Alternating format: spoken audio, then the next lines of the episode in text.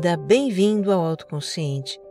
Este é um podcast que fala de vida interior para você se entender melhor. Eu sou Regina Gianetti. Dou um curso para ajudar pessoas a viver com mais autoconsciência e em paz consigo mesmas. E aqui no podcast, eu sou uma repórter da alma, compartilhando os meus aprendizados. A minha intenção é que ao terminar um episódio, você se sinta melhor do que quando começou. O Autoconsciente é um podcast serial. Escuta desde o início. Aqui tem uma jornada de autoconhecimento para você.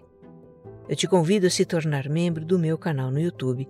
Com uma assinatura bem pequenininha, você me apoia a sustentar esse projeto e tem acesso aos conteúdos que eu faço só para assinantes. Dá um pulinho lá. Tem um link na descrição deste episódio. E se você gostar do que vai ouvir aqui, compartilha nos seus grupos de mensagens e redes sociais. O que faz bem para você pode fazer para muito mais gente. Episódio 152 Do que é preciso para sermos mais autênticos?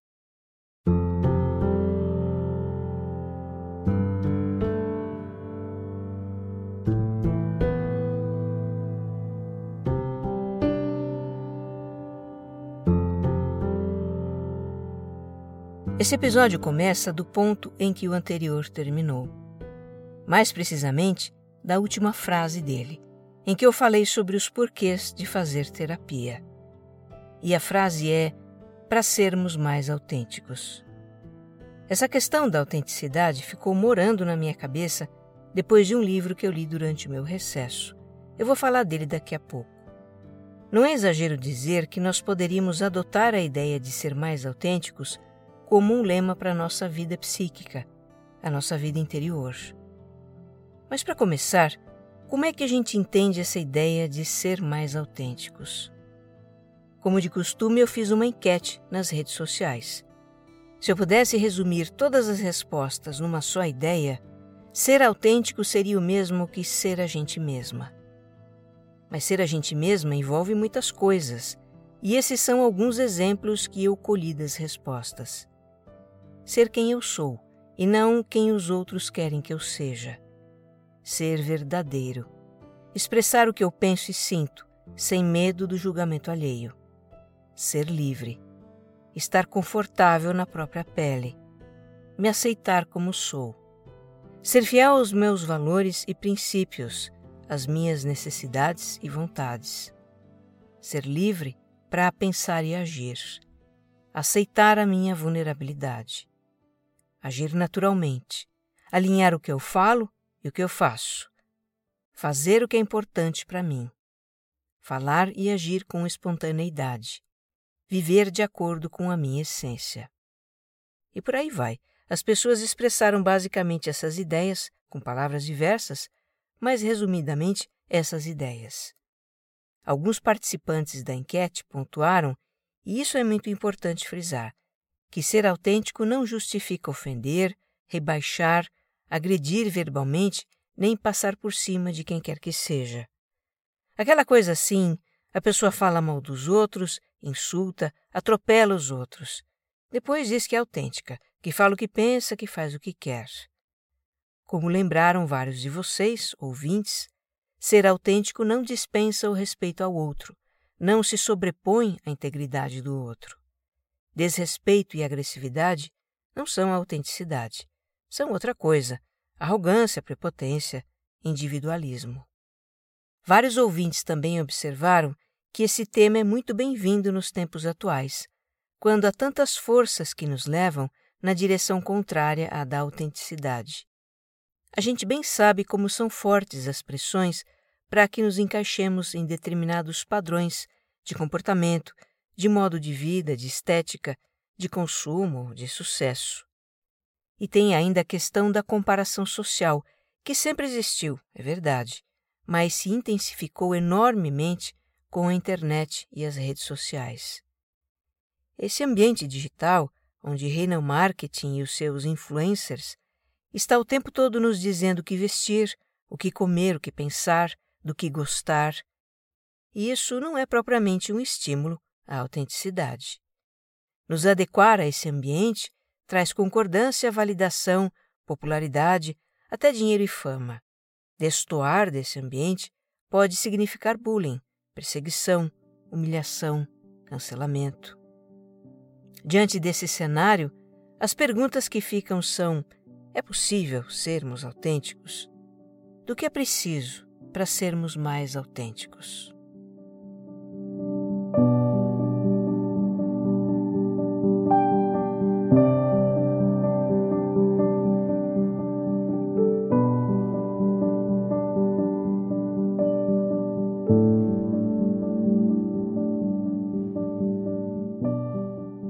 Que fez a questão da autenticidade ficar morando na minha cabeça é O Mito do Normal Trauma, Saúde e Cura em um Mundo Doente, do médico húngaro Gabor Maté.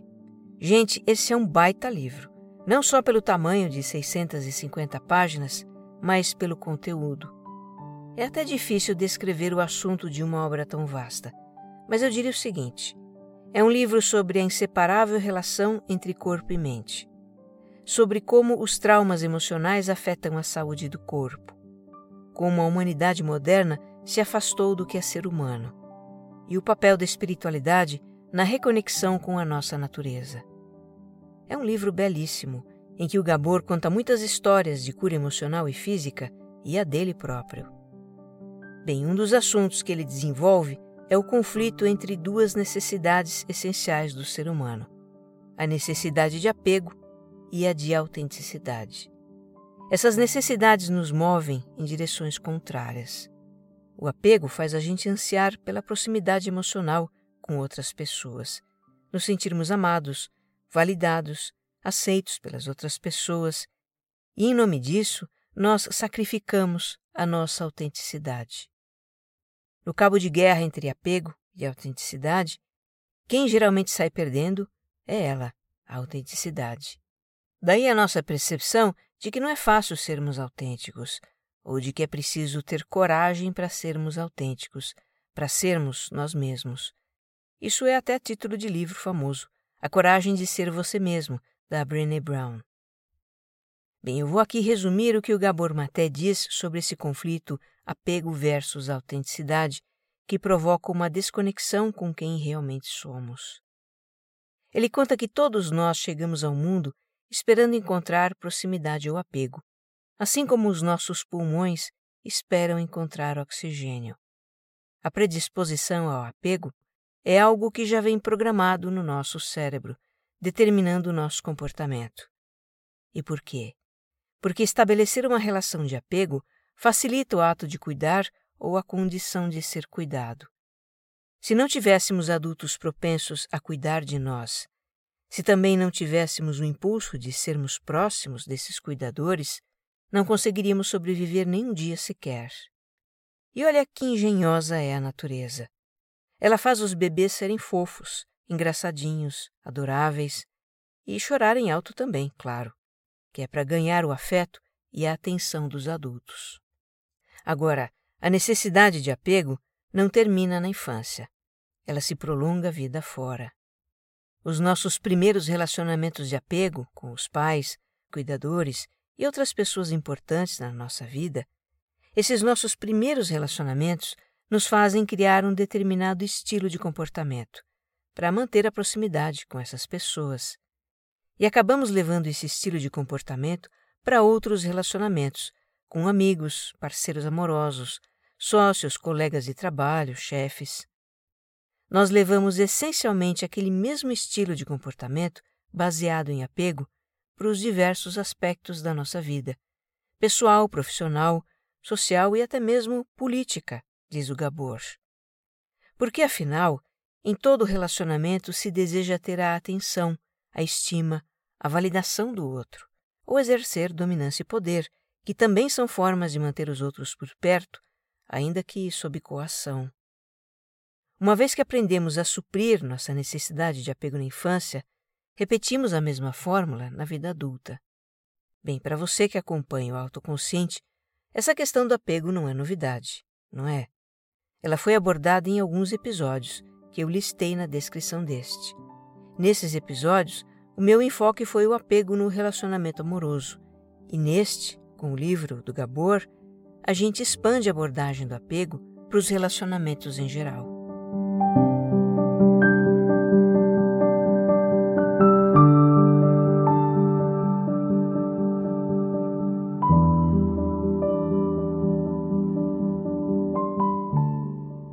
Outra necessidade fundamental do ser humano é a de autenticidade, que o Gabor define como a qualidade de ser verdadeiro em relação a si mesmo e a capacidade de moldar a própria vida com base num profundo conhecimento desse verdadeiro eu.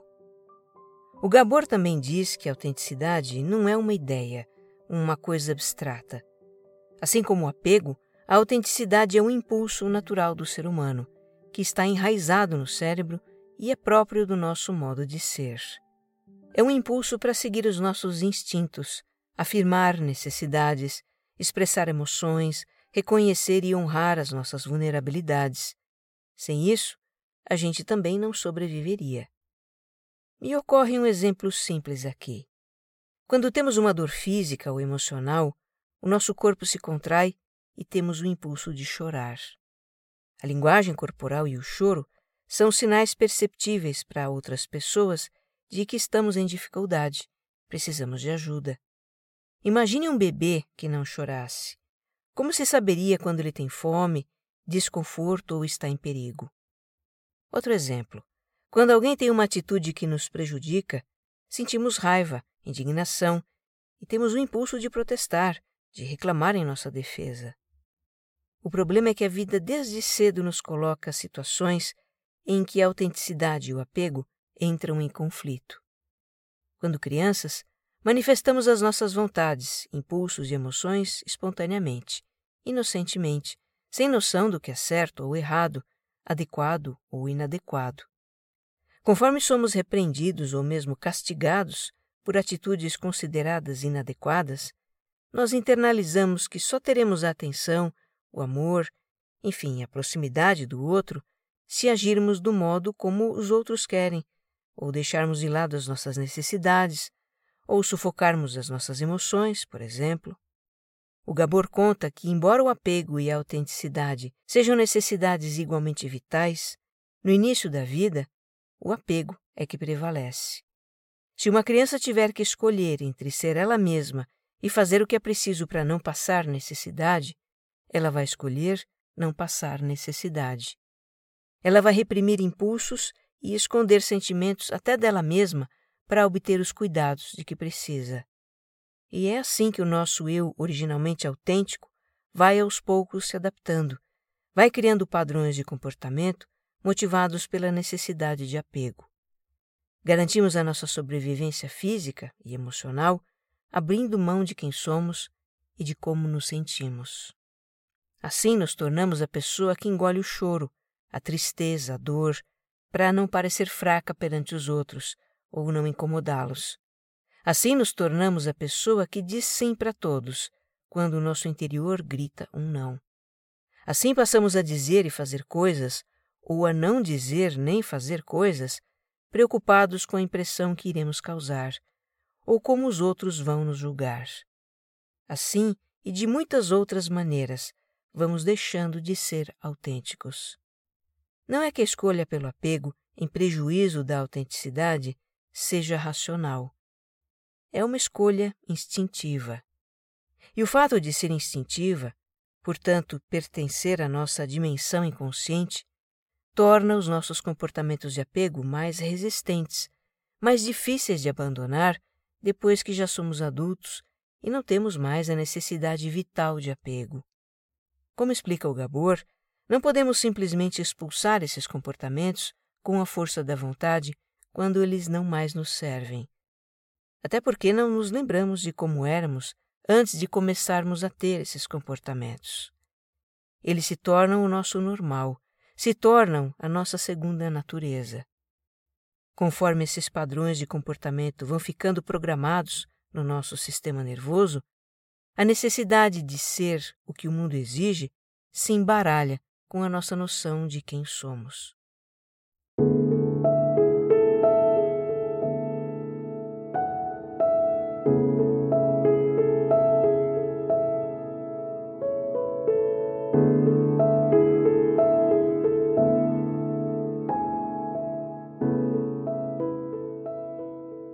Nossos comportamentos motivados pela necessidade de apego não apenas ficam gravados no cérebro e entranhados na psique, como também recebem um reforço e um incentivo da sociedade a ponto de a gente se orgulhar por tê-los e não nos ver sem eles.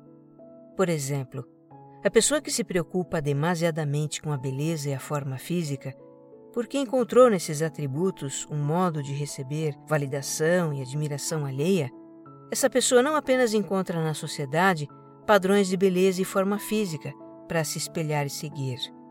Ela também faz seguidores que enaltecem a sua beleza, o que reforça ainda mais os seus comportamentos. A pessoa que busca avidamente reconhecimento por meio do sucesso profissional, como se disso dependesse o seu valor como ser humano, ela recebe um poderoso estímulo da sociedade que glorifica a busca do sucesso sem descanso e rende louvores àqueles que o alcançam. E seja o que for que a gente busque, é muito prazeroso quando encontra. Receber validação, aprovação, admiração alheia faz o cérebro liberar endorfina, uma substância que provoca a sensação de prazer. Por isso é que é tão bom ganhar likes nas redes sociais, por exemplo. Quem não gosta? Agora, toda sensação de prazer é passageira e nos motiva a repetir a experiência que o gera. Diz o Gabor que, da mesma forma como ocorre com as drogas, o prazer de receber apreciação não aplaca a dor da alma. Nós continuamos tendo os nossos comportamentos motivados pela necessidade de apego. E não é só prazer que está envolvido nessa história. Há muito mal-estar também. A autocobrança por satisfazer as nossas próprias expectativas gera ansiedade. Não atingirmos os nossos elevados padrões provoca frustração, insatisfação com a gente mesma, estresse, desapontamento. Nos perceber em desvantagem na comparação com os outros ou receber críticas traz uma dolorosa sensação de desvalor. Esses mal-estares, quando persistentes, acarretam transtornos da saúde mental como o de ansiedade e a depressão, os grandes males do nosso tempo. Eu trago aqui um pequeno recorte da situação em que a gente está vivendo nestes tempos de comparação social amplificada pelos meios de comunicação. Em meados de fevereiro deste ano de 2024, a cidade de Nova York entrou com um processo na justiça contra grandes empresas de comunicação e redes sociais. A acusação é de que essas empresas estão prejudicando a saúde mental de crianças e adolescentes. Essa faixa etária é particularmente suscetível ao ambiente competitivo e tóxico das redes sociais. Os jovens ficam obcecados em se adequar aos padrões de aparência e comportamento que vêm lá, fazem loucuras para se adequar. Frequentemente não se sentem adequados, sofrem hostilidades, sofrem bullying e se sentem muito mal com relação a eles mesmos. Isso numa fase da vida em que a identidade está em formação a psique está em formação, isso é catastrófico. Nova York gasta por ano 100 milhões de dólares no tratamento de saúde mental para crianças e adolescentes que sofrem de ansiedade e depressão e têm ideias suicidas. É muito triste. O conflito entre necessidade de apego e autenticidade é dramático para essa geração. Nós precisamos estar atentos e fazer o que estiver ao nosso alcance para que os nossos jovens tenham alguma chance de serem pessoas mais autênticas.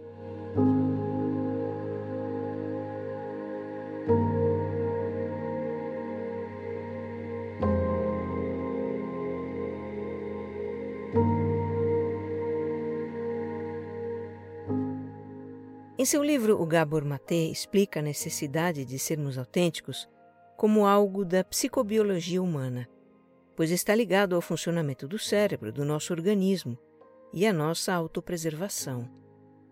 A necessidade de sermos autênticos está também na psicologia profunda de Carl Jung, mas com um outro nome: individuação.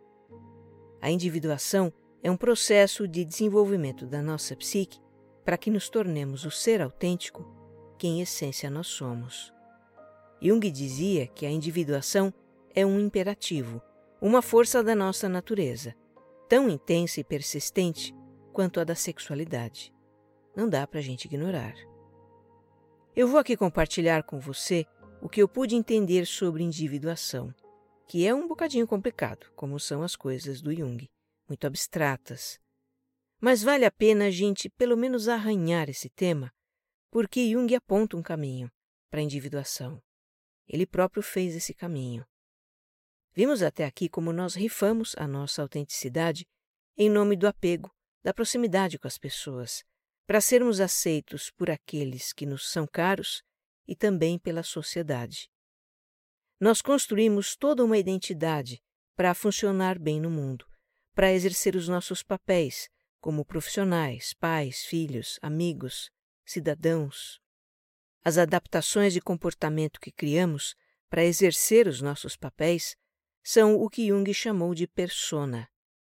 Temos persona até para redes sociais. Para construir as nossas personas, adotamos modelos de comportamento das personas de outros, que achamos que podem funcionar bem para nós. Por isso é que nos espelhamos e comparamos com os outros. E olha, dá um trabalhão construir essa nossa complexa identidade para atuar no mundo, né? Quando atingimos a idade adulta e a nossa identidade está consolidada, podemos achar que missão cumprida já resolvemos como estar no mundo.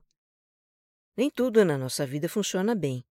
Às vezes, muitas coisas não funcionam bem. Mas também não conhecemos outra maneira de estar no mundo que não seja essa que estabelecemos. Buscamos de alguma forma nos acomodar na nossa identidade, convivendo com eventuais incômodos, mas a acomodação não está nos planos da nossa alma. O que a alma busca é a individuação, o processo de diferenciação da psique coletiva, em que a gente se desidentifica dos modelos, dos padrões com que um dia a gente se identificou. No meu entender, isso significa abandonar aos poucos os comportamentos inautênticos que adotamos no início da vida para suprir as nossas necessidades de apego. Não mais ignorar o que sentimos e reconhecer todos os nossos sentimentos como legítimos, nos aceitar como somos, com as nossas imperfeições e fraquezas, nossa sombra, tratar das nossas feridas emocionais. Olha, eu deixo aqui indicado um livro muito bom sobre o assunto, caso você queira se aprofundar. É O Caminho da Individuação, do americano Murray Stein. Deixei a referência na descrição. Jung considerava a individuação um processo para toda a vida e que não tem um fim, um momento em que podemos dizer acabou, porque é um processo de nos tornar conscientes daquilo que está no nosso inconsciente, e é muita coisa que a gente traz no inconsciente. Se não tem fim, se trata então de aprender a viver do modo mais autêntico possível, sermos os mais verdadeiros possível com nós mesmos. E isso já está bom demais.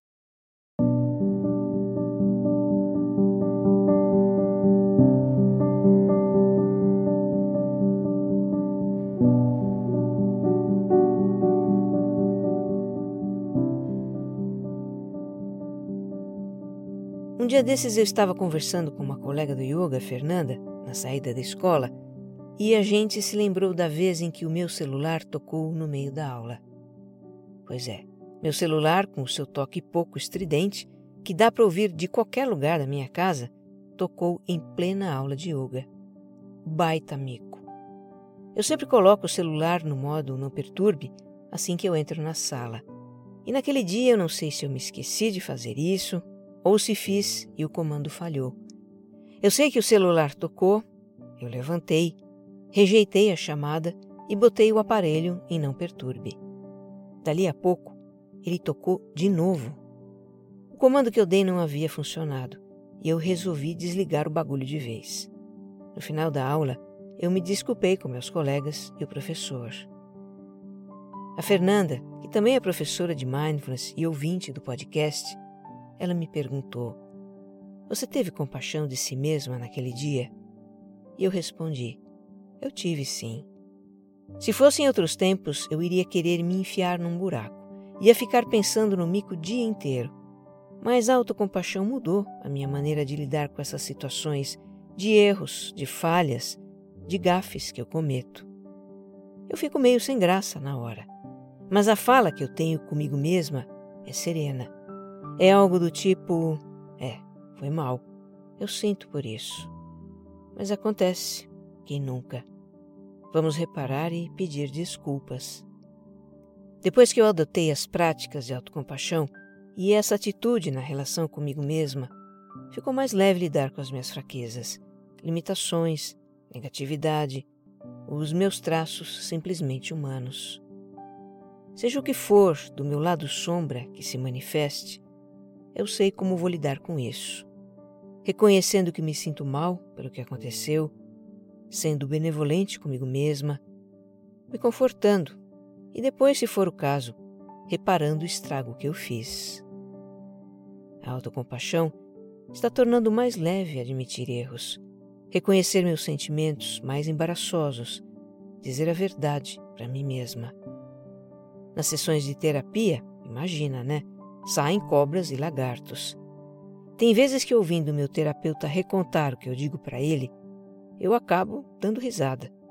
Me parecem tão ingênuas, tão pueris certas coisas que eu faço, que me dá vontade de rir, como a gente ri de uma criança que faz traquinagem.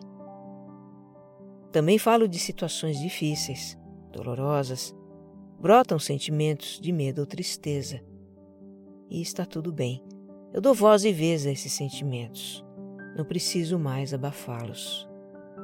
E assim, eu acho que aos pouquinhos eu me reencontro com a autenticidade e me permito ser mais autêntica. A autocompaixão tem me ajudado muito nisso. Fazer esse podcast, compartilhar as minhas aventuras e desventuras com vocês, também tem me ajudado muito. Só o que eu recebi de vocês toda vez que expus a minha fragilidade foi amor. Muito amor. E sabe, eu acredito que se você fizer o mesmo com as pessoas que lhe são mais íntimas, quando você falar do fundo do coração a sua verdade, você também vai se sentir amado. Porque as nossas manifestações mais autênticas ressoam na autenticidade esquecida do outro. Ele se lembra de quem ele realmente é. No fundo, no fundo, o que temos de mais autêntico é uma imensa capacidade de amar. Que você esteja bem. Um abraço.